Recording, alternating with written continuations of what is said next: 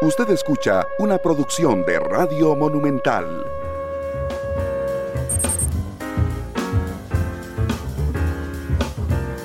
Monumental.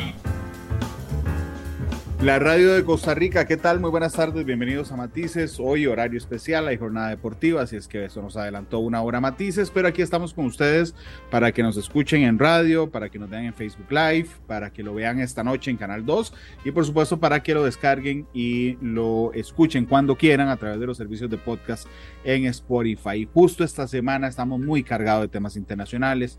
Ayer hablamos de eh, el legado de Mikhail Gorbachev eh, fallecido la semana pasada, y el domingo hubo un plebiscito importante en Chile, eh, donde los chilenos ya habían hace dos años salido a la calle a pedir una nueva constitución, pero cuando se les presenta el texto de esa nueva constitución, ellos dicen gracias, pero no gracias. Eh, y esto, por supuesto, yo lo acabo de explicar de una manera muy burda y sencilla, pero necesitamos un especialista que nos explique esto y es Carlos Cascante, que está esta tarde con nosotros. Carlos, ¿cómo estás? Bienvenido al programa. Un, un gusto, Randall, estar con ustedes esta tarde para, para hablar de un proceso que es muy interesante en lo político, pero muy conflictivo en, su manejo posterior, porque no es fácil eh, lo que está afrontando políticamente el pueblo chileno.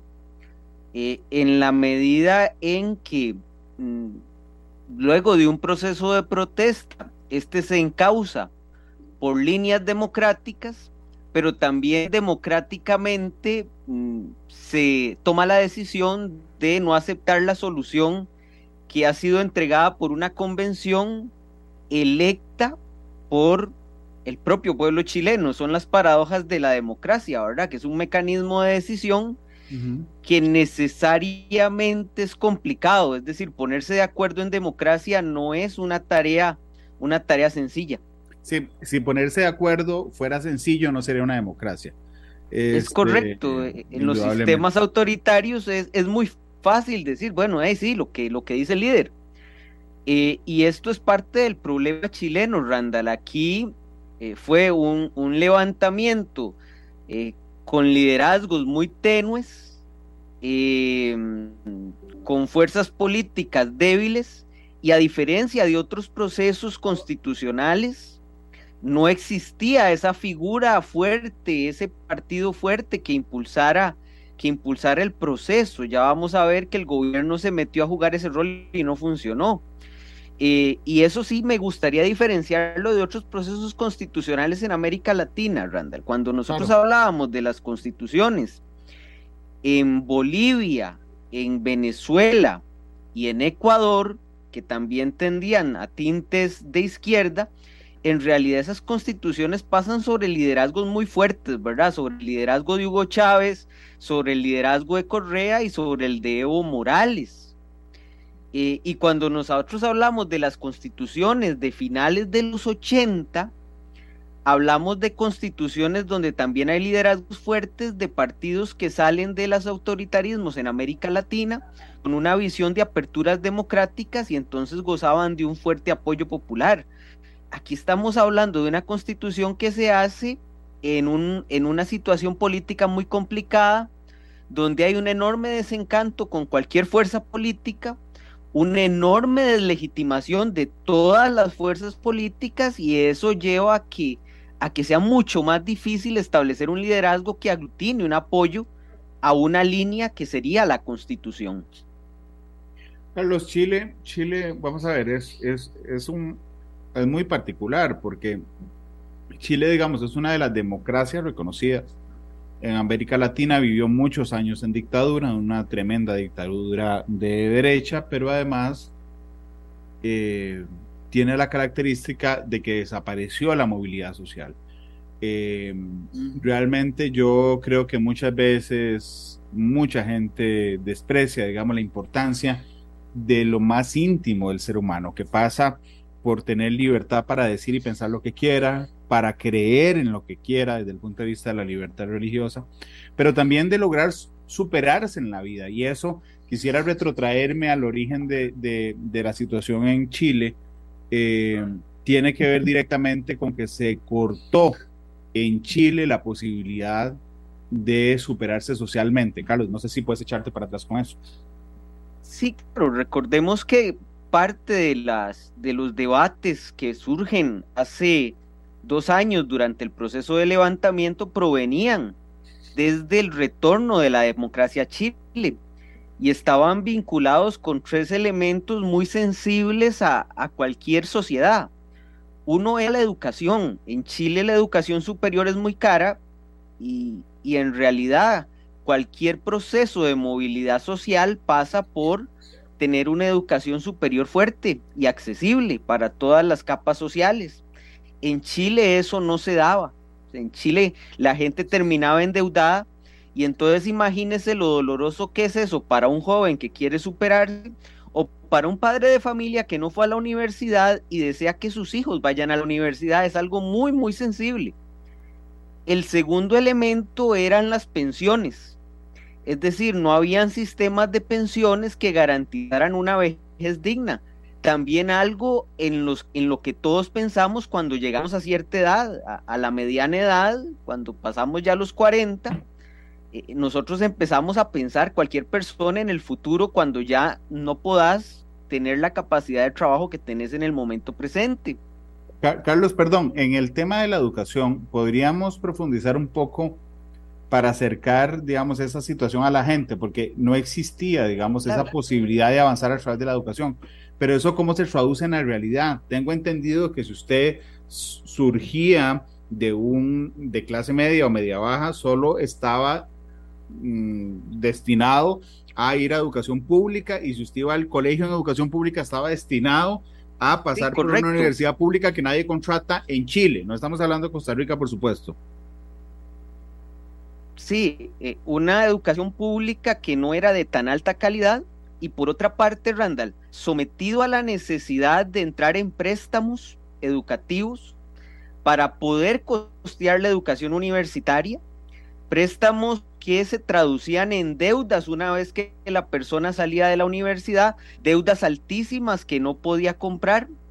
Por otra parte, las universidades públicas con cupos muy limitados, eh, en términos de capacidad de absorción de esas clases eh, políticas.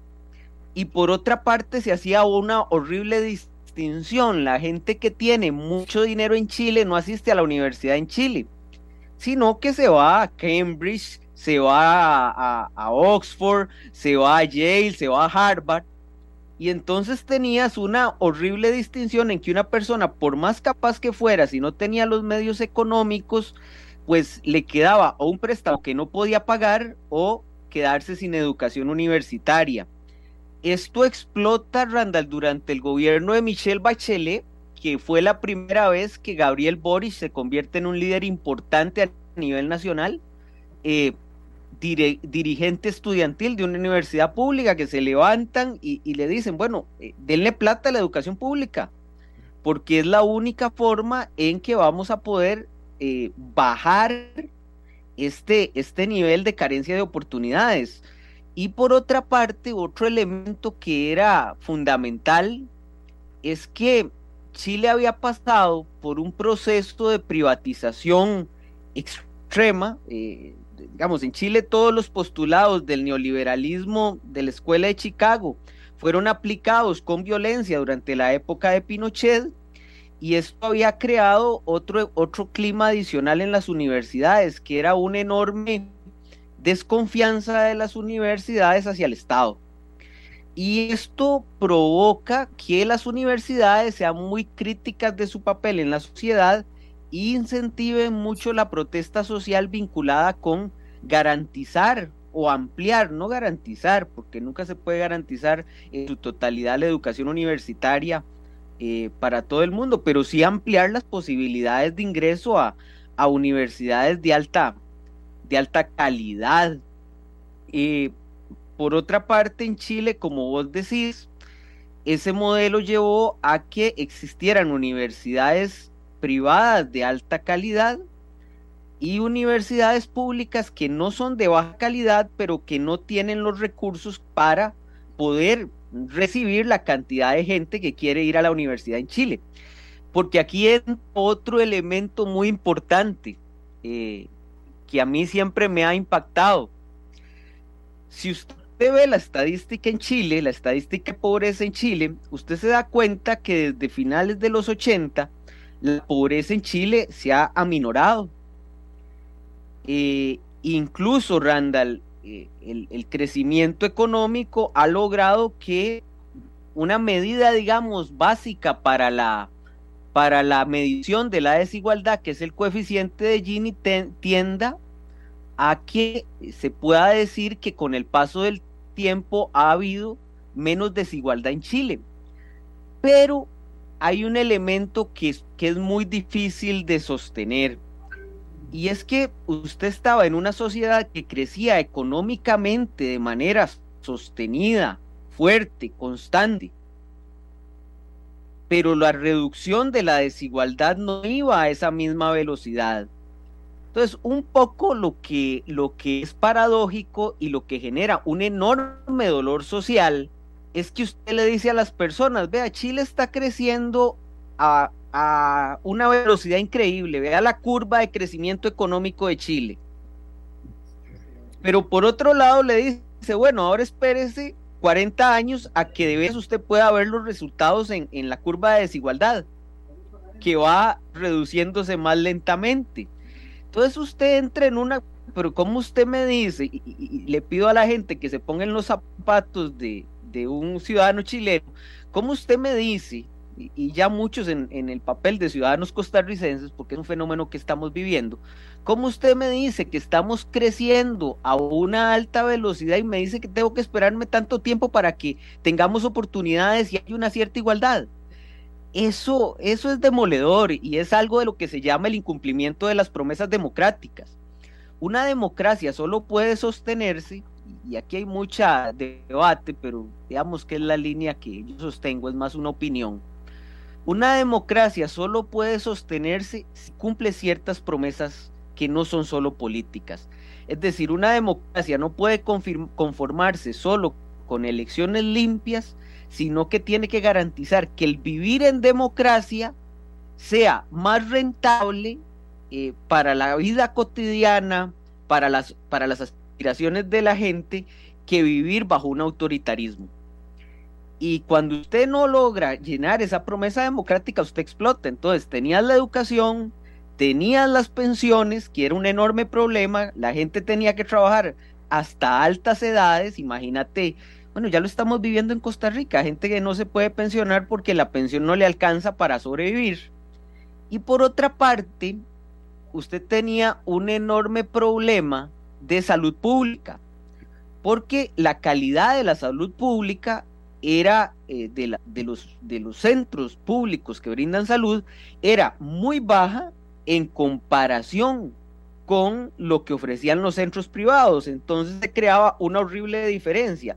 Si usted tenía plata, iba a ser tratado muy bien de sus enfermedades crónicas, la población chilena empieza a envejecer, pero si usted no tenía plata, tenía pensión baja, iba a tener una vejez de enfermedad, de, de desesperanza. Entonces esa desesperanza se tornó en ira y tuvimos manifestaciones, Randall, que para ser honestos abarcaban a la izquierda chilena, las personas que se identifican con la izquierda chilena, que es muy fuerte, con el centro izquierda chileno, pero también con el centro derecho chileno. Es decir, era una protesta brutal para que los gobernantes tomaran ciertas decisiones políticas. Entonces, e, es un, es un proceso que, que fue muy difícil de encauzar a, mecanismos democráticos y yo creo que ahí está el germen del resultado que estamos teniendo el, día, el día domingo por la noche. Claro, pero ve, ve, que, ve que interesante, Carlos, y eso que nos explicas, porque es decirle, digamos, a la clase media o media baja, eh, aquí está, perdón, vamos a Aquí está usted de este lado y aquí está la clase alta de este lado. Usted tiene malos servicios de educación, malos servicios de salud, una pensión bajísima, ¿ok? Y aquí está la otra clase que tiene buena educación, trabajo asegurado, buena pensión y un montón de cosas. Entonces, normalmente en la dinámica humana lo que usted busca es decir, ¿Con qué herramientas esta parte puede llegar a tener lo mismo que esta parte? Una de esas herramientas es la educación, otra de esas herramientas es, digamos, la participación del Estado como un, como un redistribuidor de riqueza, o sea, que la riqueza que genere este le llegue un poco a este para que se vaya moviendo. Y en Chile lo que pasa es que se le dice, no, usted de aquí y usted de aquí, listo, pla, le corto, usted bajo ninguna circunstancia tiene ningún chance de llegar a ser de aquí. Espérese 40 años. Sí. Imagínate lo que es decirle a alguien, espérese 40 años. Y esa Para que llegue a tener esas oportunidades. Claro, esa desesperanza que une a los grupos políticos se convierte en una bronca, bronca digo interna, una bronca interna de la sociedad que sale a la calle a exigir soluciones. ¿Y qué pasa, Carlos, cuando sale a la calle a exigir soluciones? Este, Randall, y te agrego un elemento adicional. Había una serie de minorías en Chile, especialmente de zonas eh, fuera de Santiago de Chile, Magallanes, por ejemplo, que queda muy al sur, eh, todas las poblaciones eh, aborígenes de Chile que, que estaban en una situación peor que lo que vivía, digamos, la clase media baja chilena. Eh, ya situaciones de pobreza que la ira es una ira acumulada por mucho más tiempo. Eh, y por otra parte, Randall, ese estrato, digamos, eh, que vos, estás marcando, estrato, esas diferencias de estrato social, se hacía muy palpable en la cultura chilena. Es decir, una de las más fuertes críticas a, la situación en Chile es que el clasismo y la discriminación se hacían muy evidentes, también en términos culturales. Entonces la bronca es todavía más grande. Esa bronca explota sobre los políticos cuando el gobierno de Chile en ese momento presidido por Sebastián Piñera, toma una medida muy impopular que es aumentar el costo del metro en Chile. Y el aumento del costo iba vinculado con la mejora del servicio. Lo que pasa es que ahí entramos en una situación que derrama, que, derrama completamente todo, todo, el dolor humano que se estaba dando, que es que el costo del transporte, Randall, comparado con el, con el presupuesto de una familia, empezaba a convertirse en, la en una de las partes más importantes junto con la vivienda. Es decir, si una, una persona gastaba en transportes al mes más o menos el 15, del 15 al 20% de su salario, si pasaban las tarifas. Imagínate lo que es eso sumado a la, ese elemento inmediato de crecimiento en el costo de vida para poder seguir trabajando, sumado a todo el dolor de la desesperanza de, servicios de salud públicos malos, de de imposibilidad de escalamiento social y de un futuro de pensiones muy oscuro. se levanta todo el pueblo chileno, le exige a Sebastián Piñera que toma medidas. Inicialmente Sebastián Piñera la medida que toma es quitar la medida que es impopular, pero en realidad es todo el sistema el que está colapsando y las fuerzas políticas se ponen de acuerdo para, para plantear la idea de una constituyente, que es una salida jurídico-política a una situación de desesperación social, ¿verdad? Porque lo que se plantea es, bueno, salimos de una constitución, tenemos una constitución que es la que deja Pinochet, que es una constitución que se puso en dictadura para pasar a la democracia resguardando a, todos los miembros de la dictadura para que no fueran tocados, inclusive el mismo Pinochet. Y es una constitución que no refleja las aspiraciones sociales del pueblo chileno y entonces eso evita que el sistema pueda evolucionar. Entonces la lógica es, si cambiamos la constitución, evolucionaremos el sistema para que sea más equitativo. Esa es la promesa democrática que se hace con la constitución surge una gran pregunta y es la participación de las fuerzas políticas establecidas en el proceso constituyente. Porque al pueblo chileno se le presentan dos posibilidades de integración de la convención constitucional. La convención es la asamblea que va a armar la constitución. Se le presentan dos posibilidades al pueblo chileno.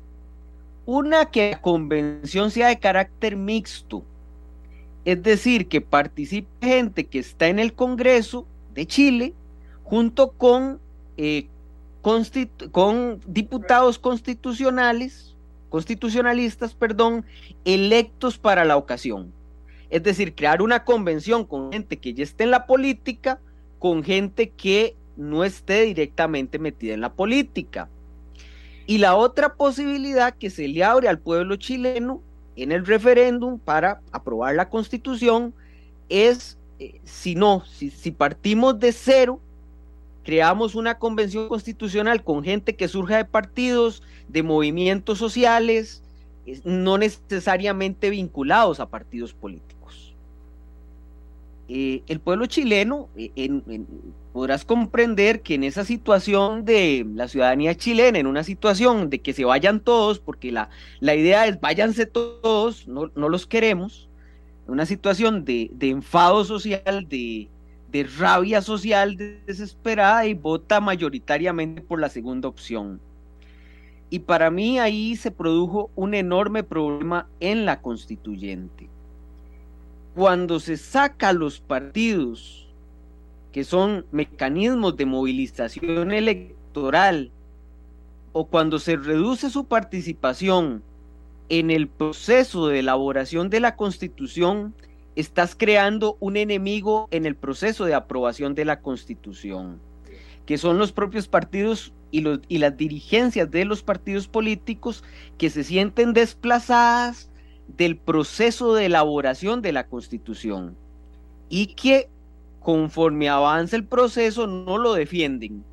Es decir, si bien quedaron gente de partidos políticos, los partidos políticos querían tener más presencia en el proceso de elaboración, no la tuvieron, fueron sustituidos por movimientos sociales eh, que en determinado momento mostraron mm, que no eran lo suficientemente pragmáticos para manejar el proceso.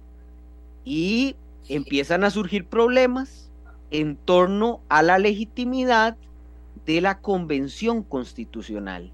Y eso sí es muy grave, porque cuando empezaron a surgir problemas de legitimación de la convención constitucional, eh, el producto final no surgía legitimado. Entonces tenías que los partidos no la apoyaban porque no participaron de lleno en esto. Y por otra parte, cuando se va bajando el enfado, cuando vamos volviendo a la normalidad, empiezan las críticas sobre lo que se ha hecho eh, para que, las críticas a los, a, los, a los funcionarios, a las personas que han sido electas para integrar la convención constitucional. Y es que muchas de las personas que fueron electas para integrar la convención constitucional eran dirigentes de base que, y es totalmente comprensible, la, la, función del activista, del dirigente de base, es impulsar ciertas de sus ideas y, y hacerlo muy fuertemente y hacerlo con todo el corazón del mundo. Pero cuando estás haciendo un documento constitucional que tiene por objeto galvanizar el descontento social, llegar a acuerdos, eh, entras en un problema de que puedes verte con un sombrero que es muy, que genera mucho rechazo en una parte del electorado. Y cuando sacas un producto y ese producto va acompañado con ese rechazo que se tiene del autor, es muy difícil que te lo voten y te lo aprueben como ocurrió el domingo. Claro. De hecho, em, yo tengo la impresión, Carlos, y quiero saber tu opinión, de que el pueblo chileno, después de una dictadura, insisto, tan sangrienta, pero no solo sangrienta, sino tan, tan autoritaria como la de como la de Pinochet, ha oscilado, digamos, entre diversas fuerzas políticas para ver o entre diversos, no fuerzas políticas, entre diversos ideologías políticas para ver cuál entiende su frustración. y llega a una enorme frustración de que nadie le entiende porque está frustrado y nadie le soluciona porque está frustrado, Carlos. Exactamente, tenés una enorme variedad de identidades políticas. Es decir, y, e identidades políticas que eh, en una elección se reflejan en los partidos. Vos ves la última elección en Chile y la penúltima elección en Chile y te vas a dar cuenta que hay un multipartidismo vivo, em, fuerte, activo.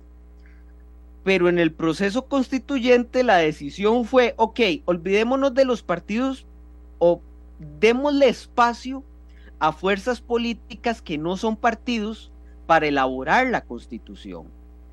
Eso suena muy representativo y, estoy de acuerdo en que fue una convención constitucional muy variada, con mucha representación social, pero hay algo que yo siempre converso con mis alumnos cuando hablamos de sistemas políticos, que es que cuando usted, usted en democracia tiene que balancear dos principios. La representatividad política, que es muy importante, usted no puede vivir sin representatividad, pero tampoco puede sacrificar la eficiencia en la toma de decisiones y los chilenos a la hora de definir esa constitución sobredimensionaron representatividad y les costó en el proceso de toma de decisiones. Y eso los está llevando a una situación bastante compleja de cómo seguir adelante porque estamos de acuerdo en algo. La constitución heredada de la dictadura no la queremos. Claro, Carlos, perdón, pero, pero entonces la, crítica, de, la crítica de que, de que es una maraña en la que se meten con la nueva constitución es fundada, o por lo menos es cierto ese argumento para los críticos. Mira, a mí me parece que hay algo innegable. Cuando vos no tenés un, un elemento estructurador llamado partido político, tenés un conjunto de personas que están muy separadas ideológicamente. Y eso provoca que tengas problemas a la hora de elaborar un texto constitucional. Te lo pongo, te lo pongo de la siguiente manera. Em, a la hora de trabajar la constitución, se dividió la convención en diferentes comisiones. ¿Sí? Una comisión trabajará derechos humanos, otra comisión estructura el legislativo, otra comisión ambiente, otra comisión garantías sociales, etc. Los porcentajes y luego las propuestas que esas comisiones acordaran se llevaban al plenario y ahí eran votadas. Los porcentajes de aprobación de las, de las propuestas fueron bajos o sea, no, no tuviste comisiones que, que sobrepasaran 40, 50%.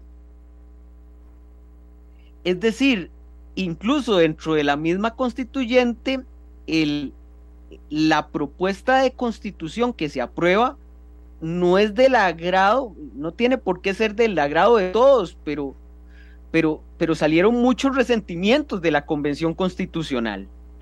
Y esto porque la apertura a la, a la, a, la, a la representatividad política de activistas ambientales, de minorías étnicas, eh, de regiones, fue tan fuerte que la capacidad de ponerse de acuerdo, o sea, de llegar al medio, redujo mucho. Entonces, eh, yo creo que es fundada la crítica de que eh, la representatividad, se, hubo una hiperrepresentación que al final costó en el proceso de crear un documento que fuera aceptable para la mayoría del pueblo chileno. Y por supuesto, Randall, los partidos políticos, que es el caso del partido del presidente Boris, que apoyó ese proceso de hiperrepresentabilidad, de, son los perdedores del proceso. porque el gobierno sale muy golpeado.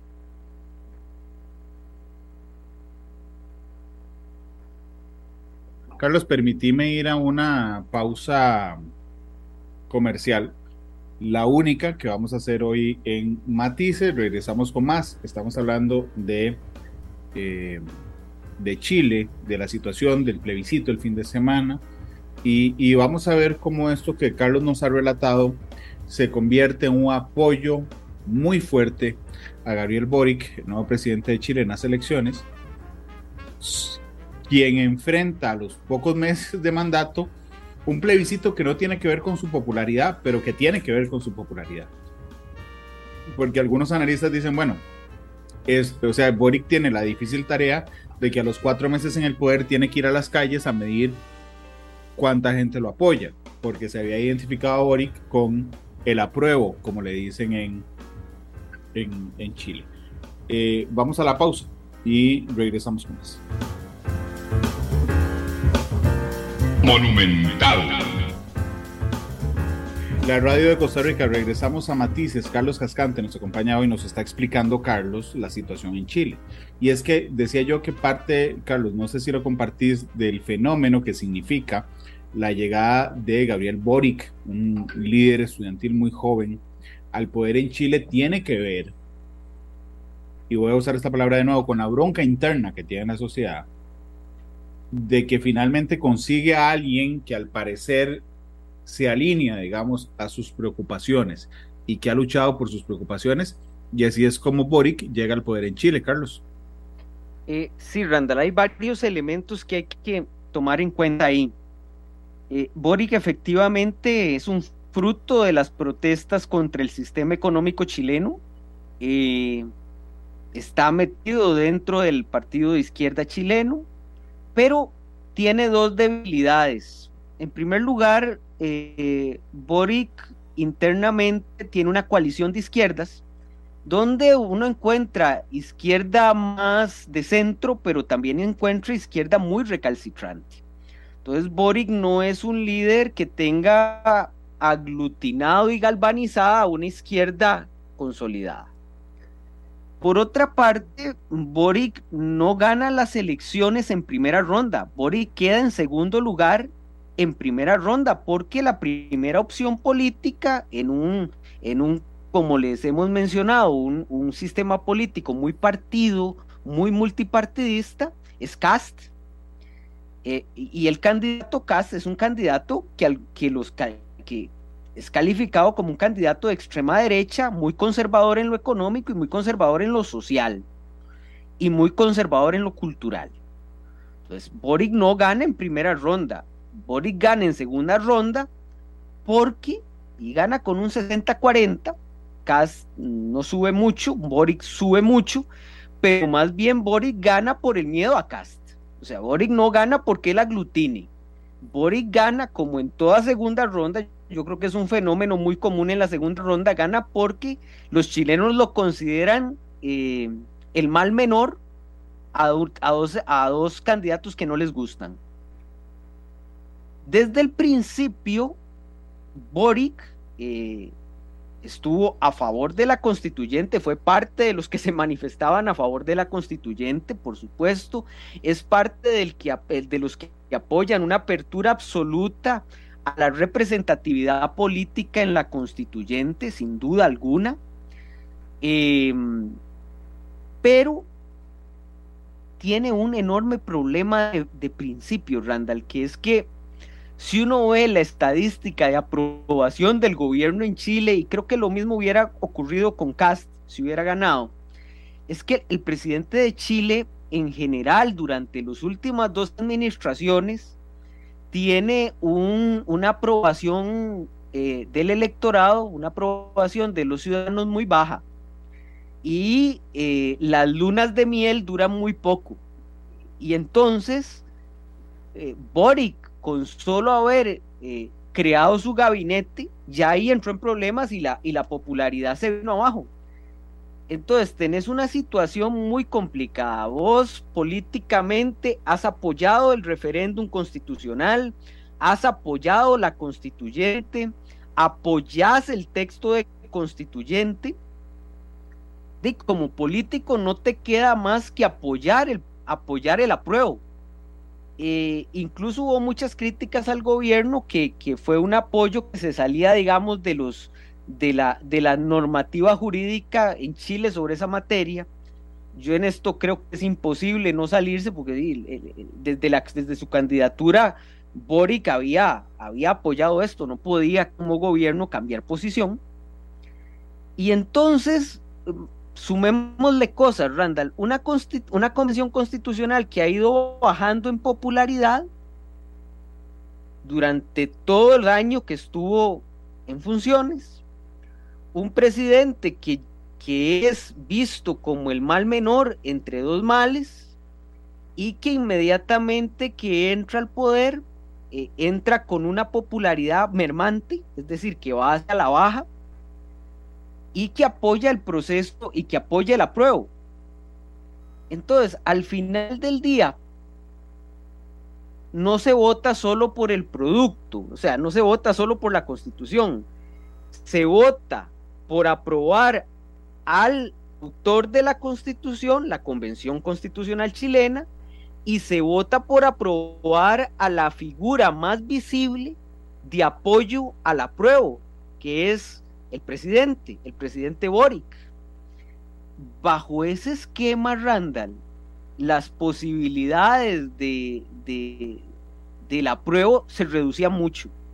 Por otra parte, era factible desplazar el, protagonismo del, del, respaldo al apruebo de la presidencia a, por ejemplo, los partidos de centro izquierda.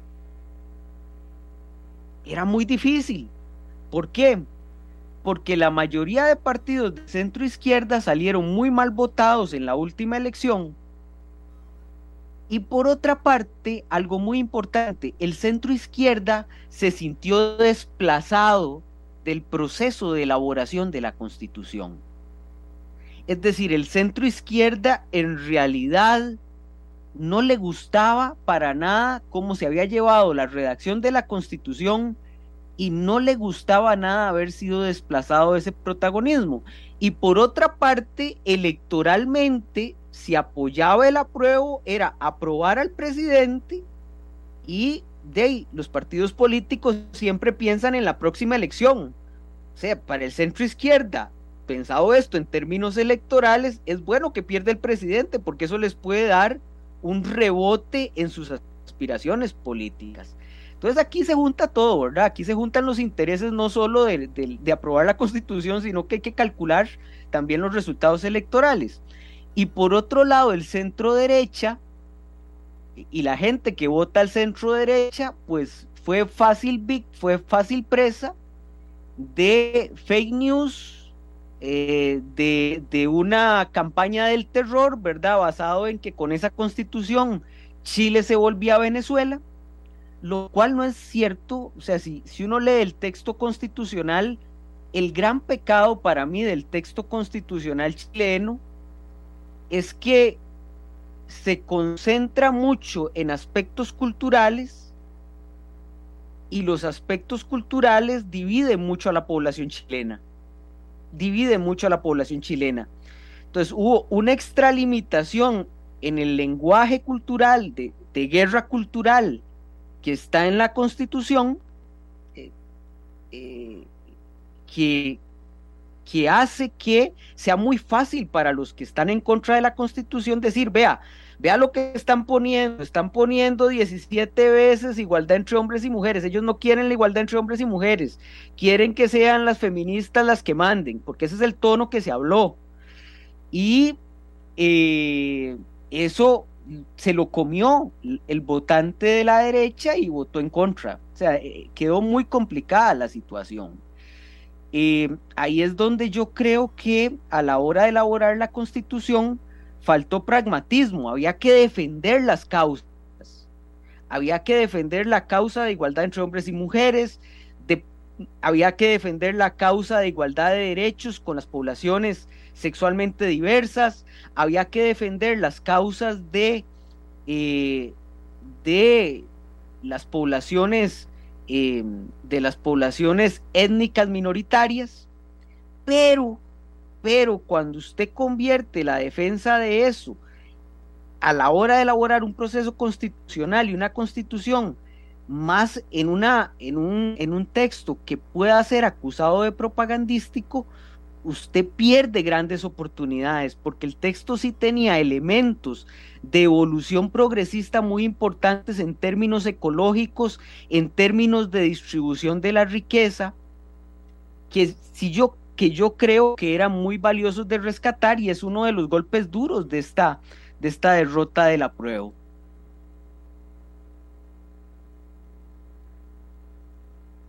Carlos, en, en, medio de esta coyuntura, digamos, pierde el plebiscito, porque claramente Boric apoya el plebiscito, digamos, ahí no hay discusión. Pierde el plebiscito Boric y se ve ante la situación de llamar a las fuerzas políticas para cumplir el mandato del pueblo chileno de tener una nueva constitución. Pero indudablemente la sombra, hazte fama y échate a dormir, la sombra del nuevo socialismo del siglo XXI que ha promovido cada vez que llega al poder cambios constitucionales, persigue a Boric, aunque la idea no fue de él, de hacer una nueva constitución, Carlos. No, para nada. Y, más bien, vamos a ver, las reformas en la parte política de la constitución eh, casi no entraron en disputa. Eso es muy interesante.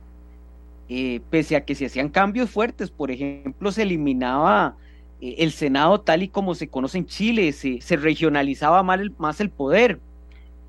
Pero Boris eh, sabe que la mayoría de la población quiere un cambio constitucional y para eso tiene que volver a la mesa de trabajo a definir un acuerdo en el cual se tenga que tomar una decisión de cuál va a ser cuál va a ser la, la línea a seguir, cuál va a ser la ruta y la ruta empezó mal para Boric porque él tiene que reestructurar parte de su gabinete. Porque parte de lo que le van a pedir las fuerzas políticas en Chile es, vea, modere, modere su política. Eh, porque si no, no podemos llegar a acuerdos. Uno de los grandes problemas, Randall, que va a tener Boris es que el, el apruebo sacó solo un 40%. Pues, es decir, en términos prácticos, esto quedó 60-40 es demasiada la ventaja del rechazo. Es decir, las fuerzas políticas que estaban con el rechazo le pueden decir a Boric, vea, es que usted no perdió por, por dos puntos, esto no fue disputado, usted perdió por mucho. Si usted quiere negociar con nosotros, nos tiene que dar mucho. Es decir, eh, ocurrió el peor de todos los males para, para, la, para la conducción política de esto. Si hubiera quedado más parejo, una derrota por tres, cuatro puntos, las capacidades de negociación, las fuerzas políticas estarían más dispuestos a una negociación en equidad, que es una negociación mucho más fácil. Cuando usted reconoce que el rival tiene las mismas capacidades que usted, es mucho más fácil llegar a acuerdos. Pero cuando usted siente que usted ganó por mucho, usted llega y pone el pie sobre la mesa y dice, bueno, eh, ganamos por mucho y ustedes perdieron por mucho. Aquí si ustedes quieren negociar es bajo estas condiciones. Eso va a dificultar mucho el proceso de reestructuración de conversaciones para una nueva constitución en Chile. Yo, Randall, esto suena muy, muy, muy negativo.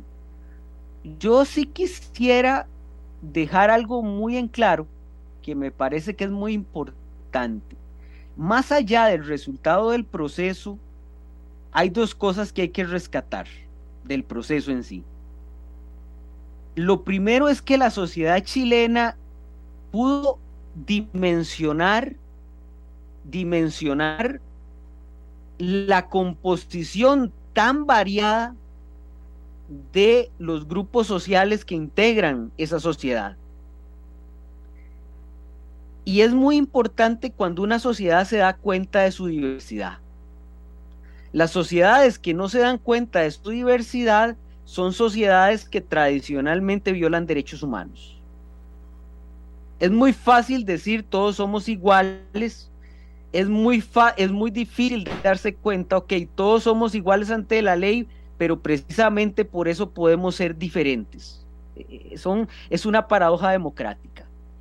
Y lo otro que es, que es muy rescatable es que luego del levantamiento social que se produjo, eso no terminó en un golpe de Estado. terminó en un proceso democrático, con un resultado democrático aceptado por los ciudadanos chilenos. Y eso, y eso habla muy bien, a pesar de que es un momento de crisis, de la, del, del sistema político chileno.